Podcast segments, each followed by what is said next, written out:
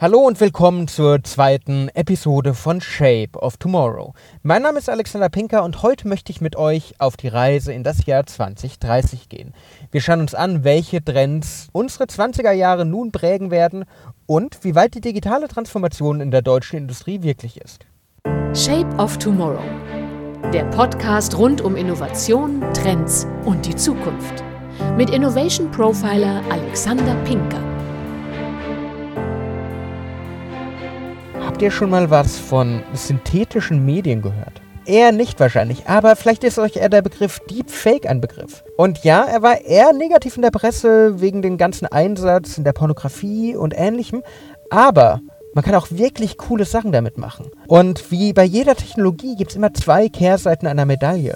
Eine Technologie kann negative Sachen hervorbringen, aber es können auch richtig tolle neue Innovationen entstehen. So zum Beispiel im Salvador Dali Museum in St. Petersburg. Dort kann man mittlerweile mit Salvador Dali persönlich sprechen. Geht natürlich nicht, der gute Mann ist schon ein paar Jahrzehnte tot. Aber über Deepfake aber über Deepfake-Technologie, über die Analyse von Hunderten von Stunden von Material, kann man mittlerweile in einem Kiosk, das im Museum aufgestellt wurde, einfach auf den Knopf drücken. Man klingelt sozusagen im Atelier des großen Künstlers und er kommt dann zu einem und spricht mit einem. Das Ganze über künstliche Intelligenz, das Ganze über Deepfake, die wirklich die Mimik von Dali nachgeahmt haben, um ihm Fragen zu stellen. Und das Ganze ist nicht nur vergangenheitsbezogen, sondern man kann ihm auch nach dem aktuellen Wetter fragen. Es ist also sozusagen eine Alexa 2.0 mit dem Gesicht von Salvador Dali. Das ist schon ziemlich cool und mit virtuellen Assistenten wie Alexa, Google Home und Siri sind wir auf dem Vormarsch der nächsten Generation der persönlichen Assistenten. Und wir kennen das aus Filmen wie Iron Man oder aus dem Film Her, wo man wirklich interagieren kann mit der Maschine wo die virtuellen Assistenten, die virtuellen Begleiter viel mehr sind, als wir es heute kennen. Und es ist faszinierend, was geht. Und das sind synthetische Medien. Das sind Personen, die gar nicht existieren, die immer wieder neu gerendert werden, die allerdings Interaktionen und Möglichkeiten. Und das sind synthetische Medien. Das sind Personen, die vielleicht noch gar nicht existieren, die aber kombiniert mit Conversational AI und Co. wirklich interaktiv werden und eure einzigartigen persönlichen Assistenten werden.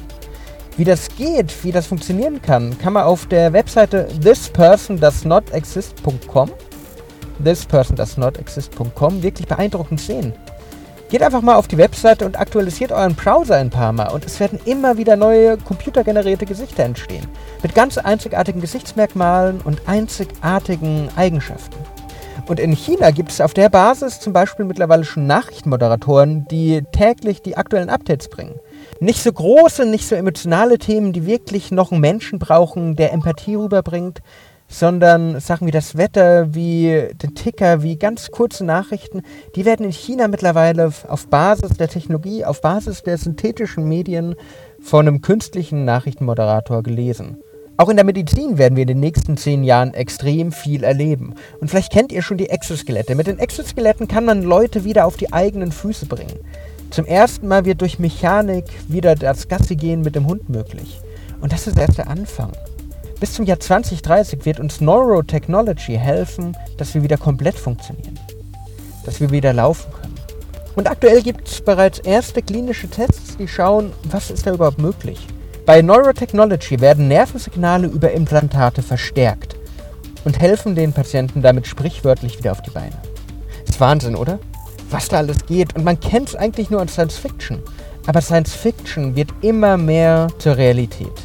Auch Maschinen werden in der Therapie und in der Psychologie helfen. Beispielsweise kann Artificial Intelligence, künstliche Intelligenz, mittlerweile perfekt Emotionen erkennen. Das Ganze basiert auf der Technologie der Gesichtserkennung. Und im ersten Moment Gesichtserkennung, das ist immer so ein bisschen negativ belastet. Man kennt es aus China, wo die Leute kontrolliert werden. Aber es hat auch extrem viele Vorteile.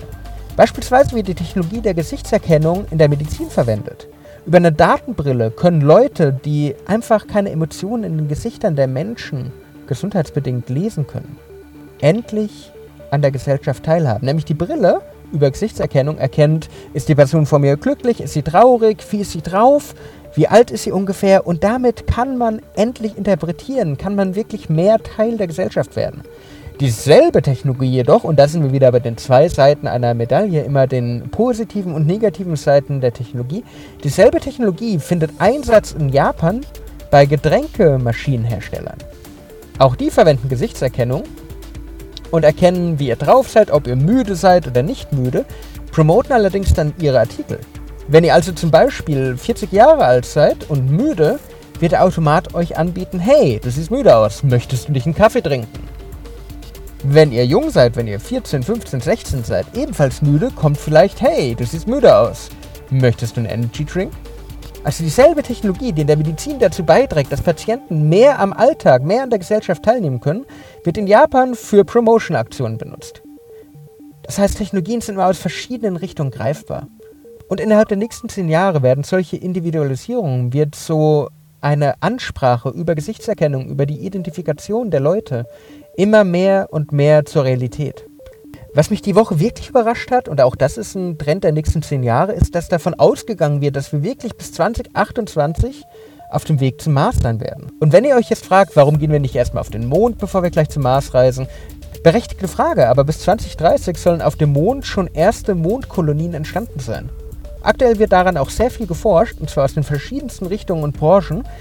Beispielsweise arbeitet der Möbelgigant IKEA daran, Möbel für solche Kolonien zu bauen, die möglichst interaktiv sein müssen, die möglichst klein und platzsparend sein sollen, die als Raumteiler in kleinen Mondkapseln dienen sollen. Und dieser Fokus darauf, wie wir uns auch oben einrichten, das zeigt, wie wichtig diese Branche für die Zukunft sein wird und wie viel da momentan passiert. Und ja, Science Fiction wird immer mehr zur Realität. Aber kommen wir mal zurück zum Hier und Jetzt. Die digitale Transformation ist in aller Munde und eigentlich kommt man um das Thema gar nicht mehr rum. Seit Jahren wird immer davon gesprochen, seit Jahren wird immer gefordert, ihr müsst jetzt endlich digital werden, ihr müsst endlich die digitale Transformation schaffen und kein Wort wurde in den letzten Jahren in mehr Interpretationen genutzt als die digitale Transformation. Teilweise, wenn man wirklich ehrlich ist, wird das Thema aber auch einfach falsch interpretiert. Unternehmen sagen, sie haben die digitale Transformation geschafft, nur weil sie beispielsweise endlich eine Cloud eingerichtet haben. Aber endlich digital, das ist so das Motto, das sie alle haben wollen. Endlich die digitale Transformation geschafft. Aber hat es ein Unternehmen wirklich geschafft? Wie ist der Stand in Deutschland? Wie ist der Stand auch in der deutschen Industrie? Und mit der Frage hat sich eine aktuelle Studie der Bitkom beschäftigt, die sich angeschaut haben, wie ist die deutsche Industrie eigentlich in der digitalen Transformation aufgestellt? Und was mich sehr gefreut hat, was mich auch überrascht hat, war, dass die Studie deutlich gezeigt hat, dass mittlerweile sechs von zehn Industrieunternehmen spezielle Anwendungen aus dem Bereich Industrie 4.0 nutzen, um ihr Unternehmen zu modernisieren und auf die Zukunft vorzubereiten. Das ist beeindruckend. Sie wollen Prozesse effizienter machen. Sie wollen einfach wirklich dieses Vernetzen, diese Maschinen reden miteinander. Alles wird effizienter, alles wird schneller, was Industrie 4.0 auszeichnet, in die eigenen Fertigungshallen bringen. 94% sagen, dass sie in der Digitalisierung großes Potenzial für neue Geschäftsmodelle sehen. Beispielsweise entwickeln Industrieunternehmen aus der Medizintechnik mittlerweile digitale Healthcare-Dienstleistungen. Und Automobilkonzerne legen den Fokus auf zukunftsgerichtete, kluge Mobilitätslösungen. Das heißt, es entstehen datengetriebene Geschäftsmodelle, die komplett neue Produkte und neue Dienstleistungen aufbauen. Alles auf Basis der gesammelten und auch ausgewerteten Daten. Das heißt, Big Data findet seinen Weg gerade erfolgreich in die deutsche Industrie. Die meisten legen dabei den Fokus auf die Modernisierung bestehender Modelle und nicht auf die Ablösung des Status quo. Das heißt, es ist nicht gelebte Disruption, es ist nicht die komplette Vernichtung bestehender Branchen durch neue Innovationen, durch neue Technologien, sondern es ist einfach die Beschleunigung, die Verbesserung von bestehenden Prozessen. Nur 3% der Industrieunternehmen, sagt die Bitkom-Studie auch, erleben eine wirkliche Disruption. Und das ist auch gut so. Wenn wir unser komplettes Geschäftsmodell, das, was unsere Mitarbeiter, was die Leute seit Jahren kennen, einfach umkrempeln, dann ziehen die nicht alle mit. Es gibt so ein Phänomen in der Innovationsforschung, das nennt sich das Not Invented Here Phänomen. Das heißt, wenn irgendwas komplett radikal anders ist, wenn irgendwas komplett von dem abweicht, was ich seit Jahren, Jahrzehnten kenne, dann lehne ich es ab. Und so wird eine Innovation, so innovativ sie auch sind, niemals funktionieren, weil die Leute, die Mitarbeiter lehnen es ab. Viel besser sind schrittweise Innovationen, sind Sachen, die verbessert werden und wo der Mitarbeiter, der Kunde auch nach und nach verstehen, hey, das ist viel besser, ich wäre blöd, wenn ich es nicht nutze. Das ist die Chance, die hinter Innovation steckt. Was die Studie auch gezeigt hat, was ich besonders interessant fand, war, dass viele der Industrieunternehmen KI-Anwendungen mittlerweile in ihren Prozessen haben. Das heißt, künstliche Intelligenz ist bei jedem siebten befragten Unternehmen im Einsatz, beispielsweise für Predictive Maintenance, beispielsweise um äh, Qualität zu überwachen oder auch Qualität zu verbessern. Auch der Einsatz von Industrierobotern steigt beispielsweise enorm in den Fabriken in Deutschland, um die Mitarbeiter bei den Arbeitsabläufen zu unterstützen. Das heißt, Digitalisierung in der deutschen Industrie wird als Werkzeug wahrgenommen, als Unterstützung für die aktuellen Mitarbeiter, nicht als Ersatz. Die Unternehmen wollen beispielsweise mit der Digitalisierung die Wartung verbessern, sie wollen die Produktivität steigern, sie wollen Prozesse optimieren und sie wollen auch 5G eine Chance geben. Und ja, 5G ist immer wieder so ein bisschen in der Diskussion. Und nicht jeder erkennt die Chance, die hinter dem neuen Mobilfunkstandard steckt. Aber durch die geringere Latenz, dadurch, dass es immer schneller wird, dadurch, dass Anwendungen plötzlich möglich werden, die vorher gar nicht möglich waren, sehen 73% der befragten Industrieunternehmen wirklich einen unglaublichen Schub in der digitalen Transformation in Deutschland durch 5G, durch den neuen Mobilfunkstandard. Nämlich durch diese latenzfreie und datenorientierte Übertragung des neuen Standards wollen sie ihre Maschinen, wollen sie die Industrie 4.0 Anwendung weiter optimieren und wollen datengetriebene Geschäftsmodelle entwickeln, die jetzt erst am Anfang sind. Und ja, beim Thema digitale Transformation, bei der industriellen Revolution kommt immer das Thema Arbeitsplätze kommt immer das Thema Fachkräftesicherung. Auch das ist ein großer Bestandteil der Studie gewesen. Die Bitkom hat daher auch danach gefragt und die befragten Unternehmen sagten, dass sie Potenzial für neue Arbeitsplätze, für ausgebildete Fachkräfte sehen. Das heißt, es braucht interdisziplinäre Kompetenzen, es braucht einfach die Verschmelzung von IT und Maschinenbau. Aber natürlich verschwinden auch einige Berufe damit von der Bildfläche. Und es wird Veränderungen in den Strukturen, in den Firmen, in den Hierarchien geben. Eine Webseite, die euch wunderbar einen Einblick gibt, wie sich das verändern kann, ist die Seite willrobertstakeMyJob.com. Die ganzen Daten darauf basieren auch auf Statistiken und geben einen guten Einblick, in welchem Jahr, wann und mit welcher Wahrscheinlichkeit welche Berufe denn verschwinden werden. Aber sind wir ehrlich, es wird noch ein bisschen dauern, bis Roboter und künstliche Intelligenz alle Aufgaben alleine erledigen können. In der Zeit muss man wirklich sagen, wir stehen extrem gut da, was die digitale Transformation in Deutschland, in der deutschen Industrie angeht. Und das wird teilweise unterschätzt. Ich frage das manchmal in Keynotes, frage das manchmal in Workshops. Wie denkt ihr, steht Deutschland in der Digital Readiness, also was Infrastruktur, Startup-Szene, Innovationskraft angeht, wie stehen die da? Und ich schränke das auch noch ein auf 188 Ländern. Auf welchem Platz ist Deutschland, wenn es um die Digital Readiness geht, bei 188 Ländern? Und ich bekomme Antworten zurück wie auf Platz 22, auf Platz 108, auf Platz 95. Wir stehen auf Platz 6. Aber man weiß es nicht. Man weiß gar nicht, was da alles läuft. Und die Studie der Bitkom zeigt, dass wir stolz auf die deutsche Industrie sein können.